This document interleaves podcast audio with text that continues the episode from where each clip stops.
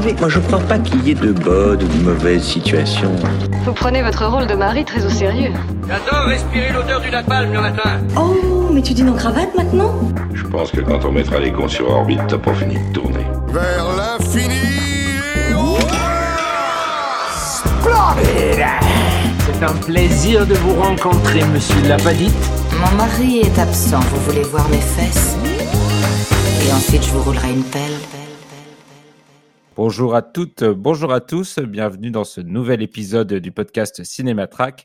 C'est un épisode à la fois un peu spécial et à la fois habituel, puisque comme tous les ans, nous faisons euh, notre... euh, comme tous les ans, nous allons euh, à Cannes couvrir le festival cette année. Et comme tous les ans, nous allons faire une couverture également podcast avec un premier épisode en amont du festival et euh, deux épisodes pendant le festival, un à mi-parcours et un à la fin euh, de notre aventure.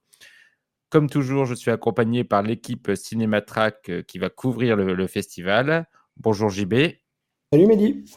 et bonjour Julien. Salut, salut tout le monde. Alors, il s'agit déjà de la 76e édition du festival. Pour Cinématrack, je n'ai pas compté, mais c'est un festival qu'on suit depuis longtemps maintenant. Euh, surtout toi, JB, qui était dans les, les premiers à y aller pour le, pour le site. Euh, ma première question euh, sera très générale. Comment vous abordez cette nouvelle édition? Est-ce que vous êtes toujours impatient d'arriver à Cannes? Comment vous vous sentez?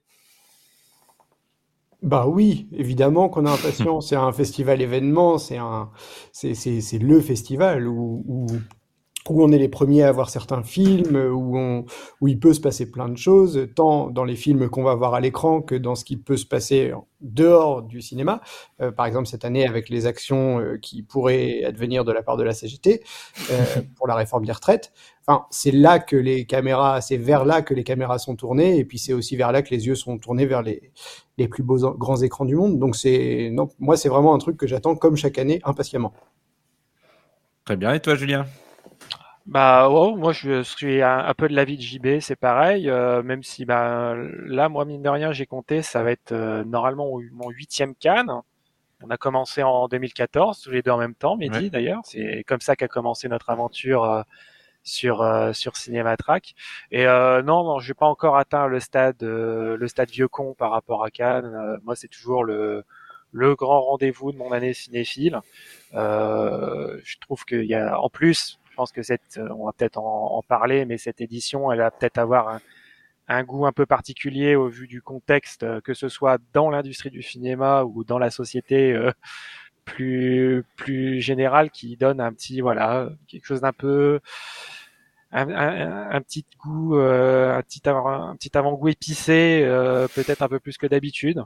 Voilà, il y a, un peu d'excitation à l'idée de descendre, de revoir du monde, et puis bah surtout de redécouvrir, euh, essayer de voir où seront peut-être les, grands films euh, de cette euh, de cette année 2023. Oui, je ne vais pas en dire beaucoup plus euh, que vous. C'est en effet toujours un peu un rendez-vous assez excitant, notamment pour les films qu'on va y voir. hein. Chaque année, même si on a parfois des avis un peu déçus de, des sélections, c'est quand même là qu'on qu'on retrouve beaucoup des, films qui, marquent euh, nos années, euh, nos années de cinéma. Et ça, donne aussi, ça donne aussi un, bel échantillon, je trouve, euh, de ce qui se fait un peu partout dans le monde en, termes de cinéma, en termes de, création. Donc, c'est toujours un événement, moi, que, j'attends avec impatience. Et c'est vrai, on peut peut-être en parler un petit peu avant de, se plonger dans les films, qui a cette interrogation sur les actions politiques qui pourraient y être menées cette année, euh, vu que tout le monde essaye de bordéliser le pays en ce moment. Est-ce que Cannes sera bordélisé Euh, Vous, vous en pensez quoi Vous, est-ce que vous pensez, parce qu'il y a évidemment la célèbre édition de mai 68 qui avait été annulée, la seule édition euh, annulée avant euh, 2020 pour d'autres raisons. C'était politiquement très intéressant à l'époque, avec des figures du, du cinéma comme Godard qui s'étaient euh, mis en avant dans le boycott de, ce festival. Est-ce que vous pensez qu'il y a quelque chose de ressemblant, évidemment pas d'approchant, mais des, frétillements politiques qui pourrait y avoir, ou est-ce que vous croyez que on, sera loin du compte et qu'on sera encore une fois dans une petite bulle à l'abri de tout ça? Euh, moi, j'ai connu plusieurs Cannes où il y avait des promesses de bordélisation. Je me rappelle de Cannes de Gilets jaunes. Euh, ces dernières années, il y a quand même eu plusieurs Cannes avec la possibilité euh, d'action sociale. pour autant, ça s'est jamais vraiment déclenché, si ce n'est sur le tapis rouge, avec des intervenants qui s'y invitent, ou bien avec des stars qui défilent avec des pancartes, ou bien le point levé, etc. Et souvent, ça en dit le reste. Parce qu'on se dit que ça peut être suffisant pour faire parler de l'action. Moi, je, je serais, enfin, à titre très personnel, je serais pas forcément contre un, un, peu plus de bordélisation cette année, mais, euh, mais, de, mais dans le même temps, euh, euh, suis, je suis pas certain que ça, ça advienne. Voilà. Ouais, je suis assez, je suis assez d'accord sur le fait. Euh, on n'aura pas un, un, mai 68 bis, hein, déjà loin de là. Euh, pour moi déjà, si ça va un peu plus loin que genre une action de la CGT spectacle qui s'invite sur le tapis rouge, euh, ce sera, je m'attends pas à beaucoup plus. Euh, déjà aussi parce que je sais que le festival de Cannes a une portée euh, encore symbolique qui parle. C'est un gros événement euh, local. Est-ce que euh, je suis, est-ce que Cannes a encore quand même non la l'image qu'on lui donne euh, parfois?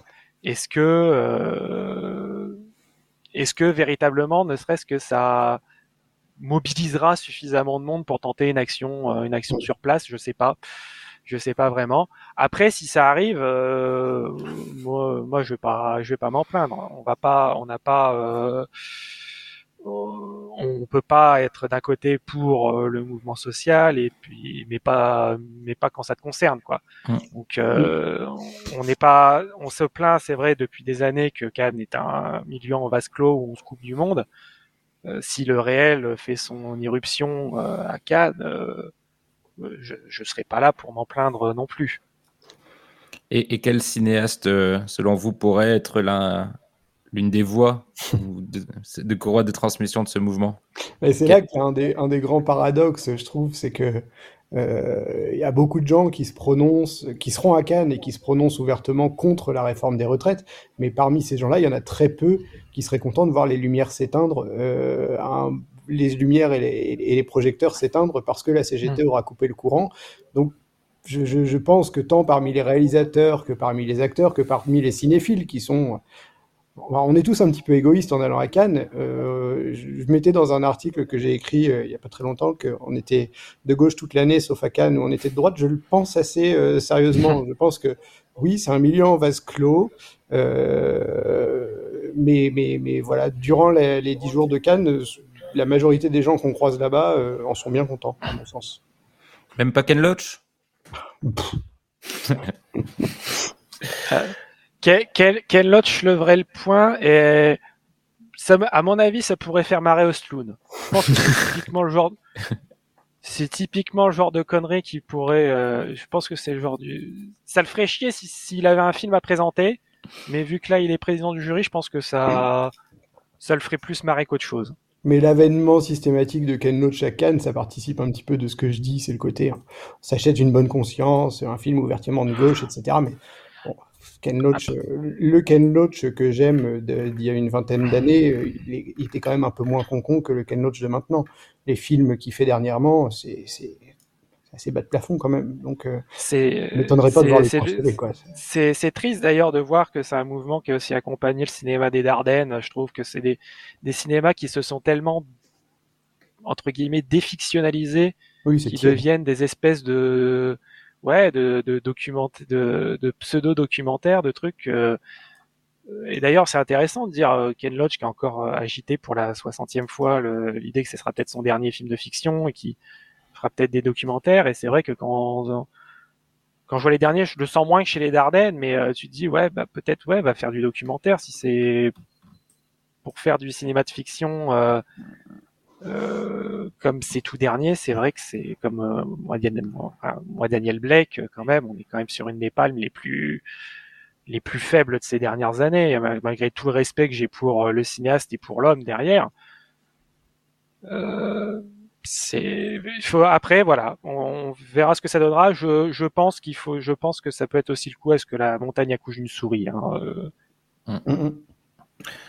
très bien. Euh, je pense qu'on va passer maintenant euh, au film à proprement parler. Je, on va d'abord se concentrer sur les, les, films en compétition. Je vais lire la, la, liste des films et je vais vous demander à la suite de ça quel est le film que, que vous attendez, un seul autorisé, et, euh, et ensuite le film que euh, celui que vous, vous, pourriez éviter si, si, euh, si c'était possible ou que ou en tout cas qui vous donne le moins envie dans cette dans cette sélection. Et ensuite un petit un petit pronostic euh, qui ne se base sur rien évidemment puisqu'on n'a ni vu les films ni à peine les synopsis sur la future Palme d'Or. Je vais pendant que vous réfléchissez lire pour les auditeurs et auditrices la, liste en sélection officielle pour vous la rappeler. Club Zero de Jessica Osner. The Zone of Interest de Jonathan Glazer. Les Feuilles Mortes d'Aki Korismaki. Les Filles d'Olpha de Kauthar Benania. Asteroid City de Wes Anderson. Anatomie d'une chute de Justine Trier. Monster de Hirokazu Koreeda. Vers un avenir radieux de Nani Moretti.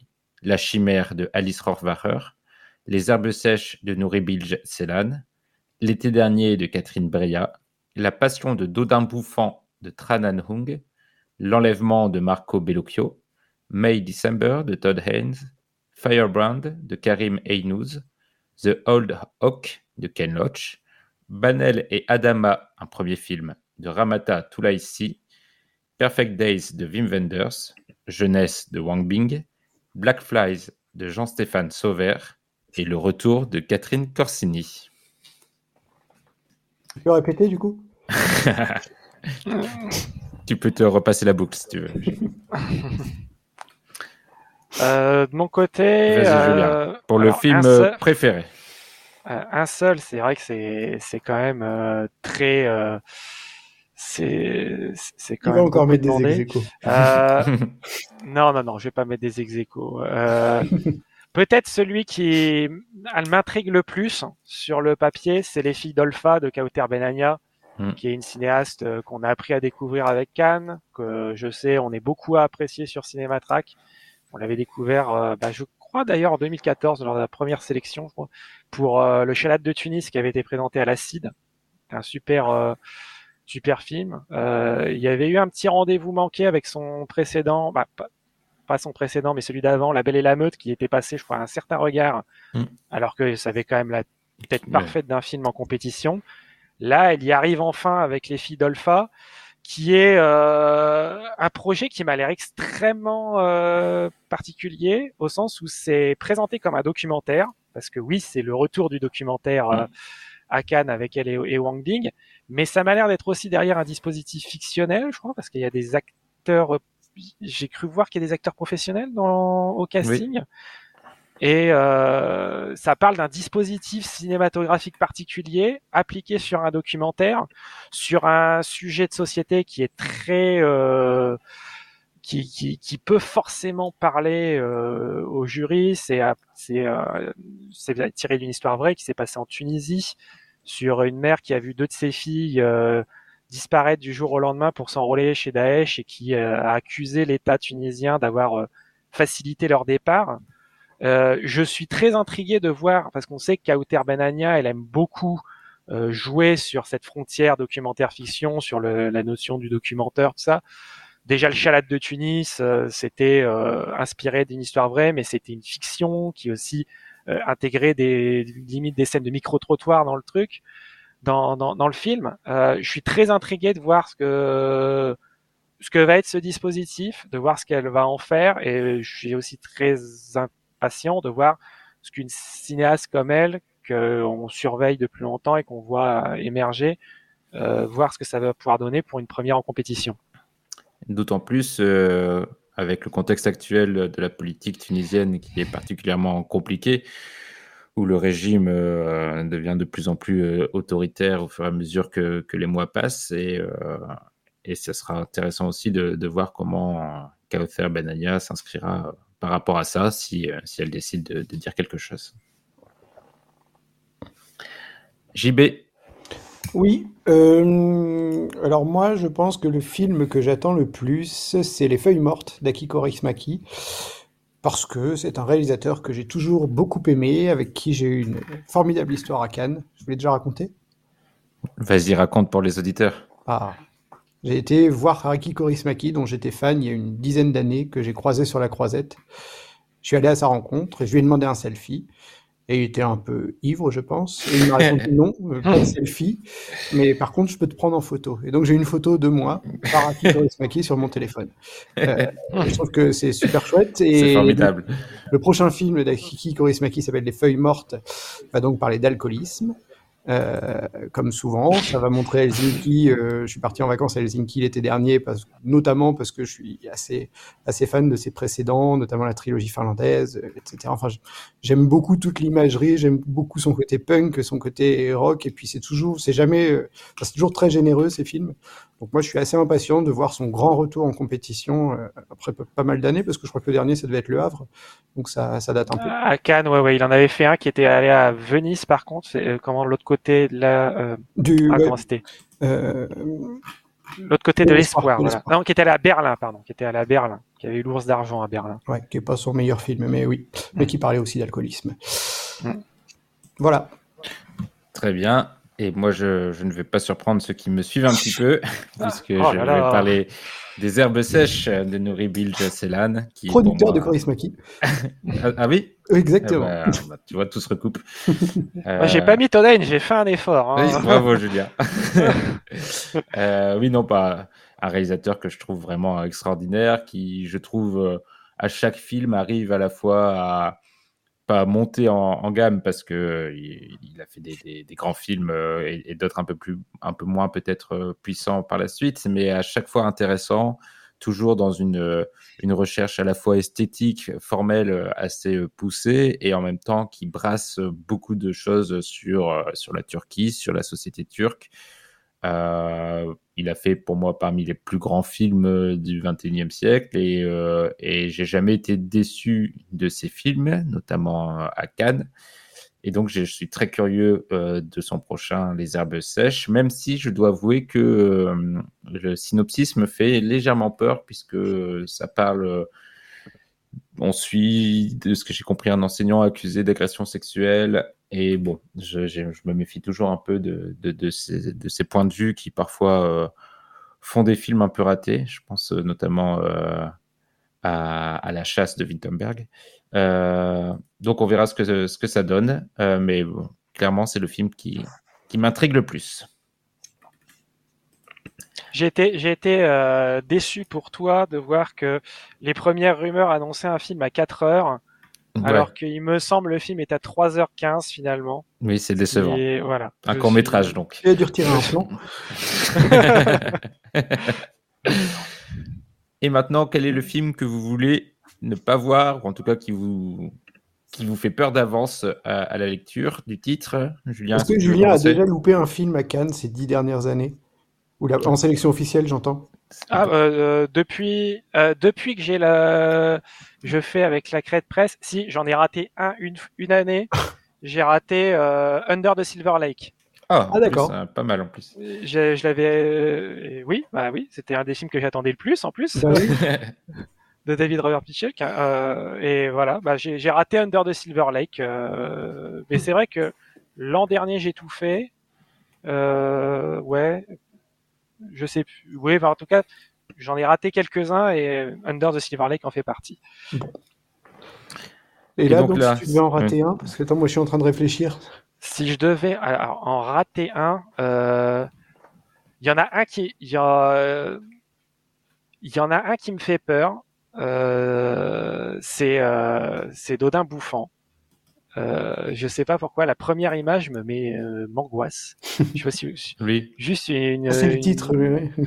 il y a un Bah, peu de ah, tout, ça, oui. le sujet, le c'est- titre. c'est adap- bien, ouais. C'est adapté d'un voilà d'un roman des, du 19e siècle. J'ai cru sur lequel qui avait qui se basait notamment sur les travaux de Bria, Savarin. Euh, en plus, euh, enfin, c'est- j'ai été un peu surpris de revoir le nom de Tradanum, qui est un peu un cinéaste qu'on a, je pense, je pense comme pas mal de gens, parce que j'ai un peu perdu de vue depuis euh, euh, l'odeur de la papaye verte, euh, la verticale de l'été, ces, ces films-là. Je je sais pas, il y a, y a des cibles qui me semblent plus évidentes, mais celui-là, j'ai vu la première image de Magimel et Bi euh, oui Magimel et Binoche, Binoche, ouais. c'est le couple qui se reforme à l'occasion, et je sais pas, je il y a un- il y a un truc dans le dans le pitch, dans le qui, qui me semble un peu off. Je demande qu'à être détrompé, mais encore une fois, voilà, j'avais pas envie de taper sur les vieilles marottes. Euh, J'avais pas envie de taper sur le sur le sauveur euh, qui a dû être pris euh, parce qu'il y a Sean Penn au casting, mais euh, mais voilà, celui-là, j'attends de voir. Je je suis euh, moyennement surpris. J'en avais un autre, mais on a le droit qu'il y ait une qu'il y ait une réponse. Exactement. Moi, je, je vais enchaîner euh, en reprenant. Je pense que ça doit être la même réponse que j'avais donnée il y a deux ans, donc euh, je suis assez cohérent. Euh, ce sera Wes Anderson pour moi, qui m'angoisse toujours. Euh, c'est vraiment un cinéma qui ne me parle plus et qui, euh, qui, qui m'ennuie rien d'avance. La bande-annonce m'a conforté dans l'idée que ça allait être exactement ce que tout le monde attend. Donc, euh, ceux qui attendent déjà et qui sont contents seront sûrement contents. Moi, je sens que je vais beaucoup, euh, beaucoup m'ennuyer et souffler. Eh bah, figure-toi que même réponse pour moi. Je, Ah. je pense que ça, oui, ça va être un nouveau calvaire et à chaque fois j'ai beaucoup beaucoup de mal à tenir. Donc euh, ouais, pareil. Wes. Heureusement que je serai là pour défendre l'honneur de Wes Anderson sur ce site. Même si The French Dispatch avait été une déception euh, pour moi euh, dans l'ensemble. Très bien, bon bah on est d'accord sur. euh, Alors que pourtant tu as fait un article, Jean-Baptiste, que je veux- j'invite les auditeurs à consulter sur les six séances que tu aurais voulu voir coupées euh, euh, par la CGT. Et je crois que tu n'avais pas mis Asteroid City. Non, mais l'avantage de Wes Anderson, c'est que tout le monde va y aller et qu'il y aura, il y aura personne dehors de fait. C'est tranquille, c'est le moment d'aller à la plage pendant le Wes Anderson. Et surtout, surtout, c'est pas un des films qui sort en simultané? Si possible. Si, Asteroid Euh, City, il sort, ça. Mais vu que la bande-annonce est sortie, j'imagine qu'il sort dans pas longtemps en plus. Hmm. Très bien, et maintenant c'est le moment. Ah non, il sans sort ex- le, sort le 21 juin, pardon. Ah, 21 quand juin. même, d'accord. Maintenant, sans explication, juste un pronostic euh, comme ça. La Palme d'Or de cette année. Et décerné à. Euh, je sais pas. Franchement, là, cette année, il y a pas, c'est pas facile. hein. Il n'y a pas de gros outsiders. Je... Allez. Il y a des gens euh, déjà palmés quand même. Il y a des gens déjà palmés, mais, mais euh, Correda, ça va être comme d'hab. Euh, Ken Loach, non. Euh, non, si, peut ouais, allez, Moretti. Mais, je Mélanie Moretti. Ce serait un, échos un bons. retourne- un retournement de, de, de situation euh, assez colossal par rapport Oui. à Trépiani. Oui, j'ai entendu des échos assez, euh, assez costauds, a priori, les premiers échos Ouais, du film Il y a eu la, bande-annonce qui est sortie euh, Ah oui, avec Amalric. très bien. Moi, ce sera Wang Bing, jeunesse. Je fais le pari du documentaire. Euh, moi, j'ai cherché les deux, les deux projets qui me semblent le plus Osloom compatibles. Euh, le Jonathan Glazer, euh, The The Zone of Interest, et euh, ça, ça une histoire entre euh, un officier nazi et la femme d'un capot de camp SS qui, qui a l'air de creuser des trucs assez, assez sombres sur, euh, sur, euh, même si on n'en sait pas grand chose du film. Et alors, le, il y a le projet, il y a le Vendors quand même. Mhm. C'est euh, un film sur un mec qui nettoie les chiottes dans Tokyo et qu'on apprend à découvrir euh, pendant tout le film, pendant plus de deux heures. Si ça, c'est pas un genre de truc qui peut parler à Östlund, C'est vrai. euh, Ce serait- voilà. C'est un beau retour Je- pour Wim Wenders. J'écarte, j'écarterai pas le Vendors, parce qu'il y a, qu'il y a deux films d'ailleurs Vendors euh, Mm. euh, cette année. Très bien. Et maintenant, euh, je vous propose d'élargir un petit peu nos horizons euh, pour les auditeurs et auditrices qui ne seraient pas euh, totalement au fait des différents, du fonctionnement du Festival de Cannes dans son ensemble. Il y a plusieurs sélections.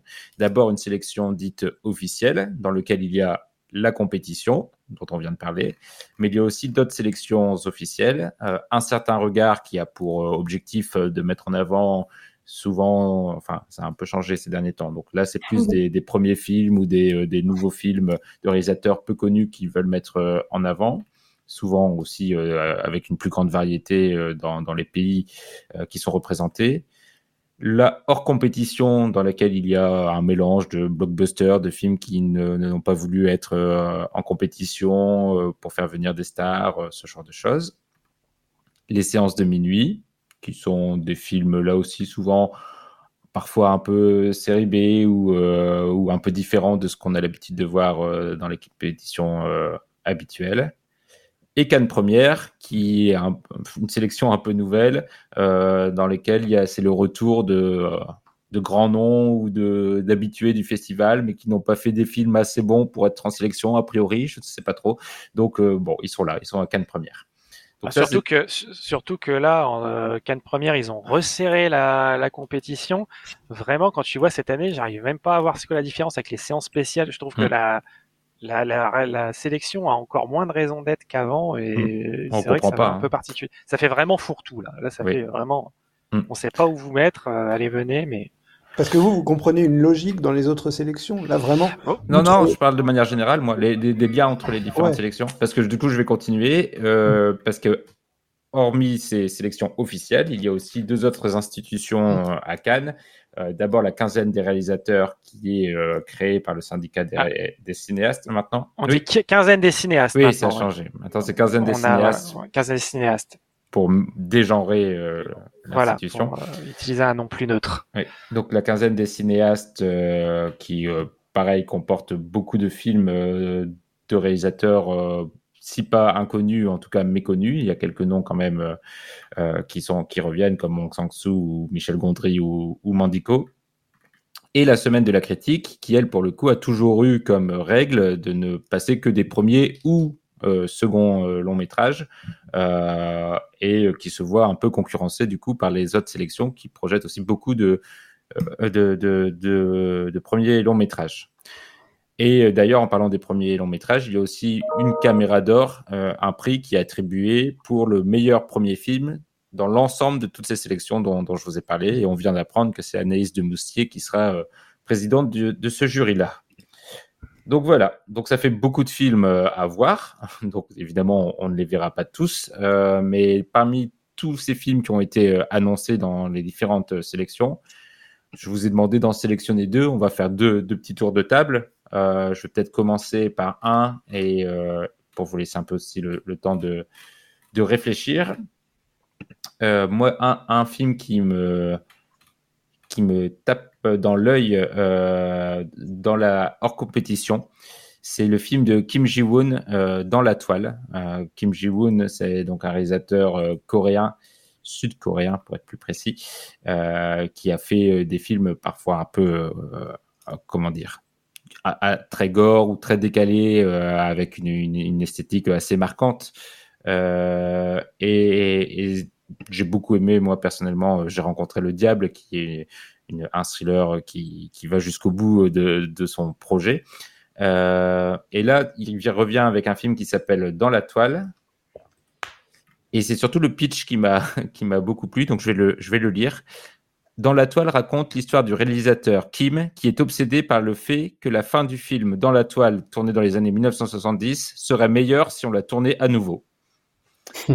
Donc euh, je suis très curieux de voir ce que ça peut donner comme euh, film un peu méta et comment il va tenir tout ça euh, sur un long métrage. Et donc j'ai hâte de le voir en hors compétition. moi je vais... Alors comme je disais, j'ai un peu un problème à comprendre la logique des différentes sélections, euh, comme une impression que chacune veut essayer de trouver la nouvelle pépite, dont c'est le premier ou le second film, comme tu disais, Mehdi. Là où avant, il y avait quand même un petit peu plus de signatures installées, euh, dans, notamment à la quinzaine des réalisateurs, qui était une sélection un peu plus fun sur le papier, en tout cas plus sécurisante pour le spectateur. Parce que là, il y a quand même trois sélections, que ce soit un certain regard la quinzaine ou bien la semaine, où on va mettre les pieds sans vraiment savoir à quoi s'attendre, parce que la plupart du temps, c'est des réalisateurs qu'on ne connaît pas, pour des films dont on a très peu entendu parler. Et, euh, et, moi, j'ai souvent besoin dans une sélection, par souci de cohérence, qu'elle soit portée par un ou deux grands noms, enfin même un peu plus en général, ou bien par des films dont on sait vraiment qu'ils vont être fun, ou vraiment euh, va y avoir du genre, ou va y avoir un peu de comédie, ou des, des trucs qui détonnent un petit peu pour ensuite m'amener vers des trucs un peu plus pointus.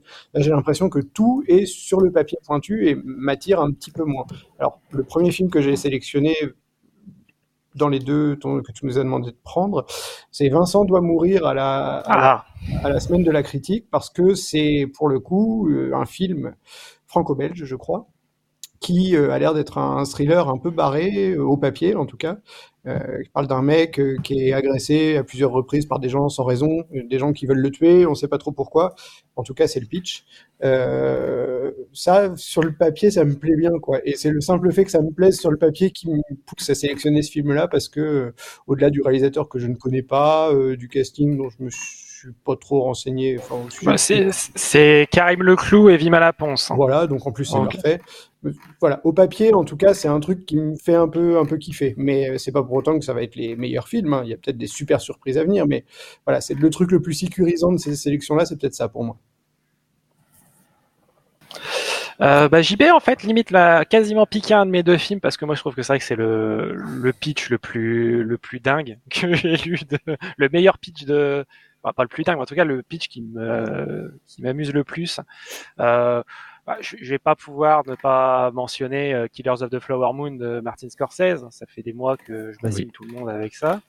Dans le podcast euh, de fin d'année, je disais que c'était mon film le plus attendu de l'année. Ça le reste encore. D'autant plus qu'on a enfin eu des nouvelles images euh, du film qui sont sorties. Euh, c'est adapté d'un roman de David Gran qui était publié en France sous le nom La Note américaine. David Gran, c'est celui qui avait notamment euh, euh, écrit le livre à l'origine de la de Lost City of Z de, de James Gray. Euh, le bouquin est absolument fantastique. C'est un des meilleurs livres que j'ai lus ces dernières années. Voir euh, voir Scorsese se frotter là-dedans avec le, le casting euh, le casting annoncé euh, enfin voilà. Moi je suis euh, toujours aussi toujours aussi chaud pour euh, pour voir ce que ça va donner donc je- j'espère j'espère que ce sera pas trop pris d'assaut lors de sa présentation. Et alors pourquoi hors compétition? Apparemment, c'est lui qui, qui ne voulait pas, c'est ça?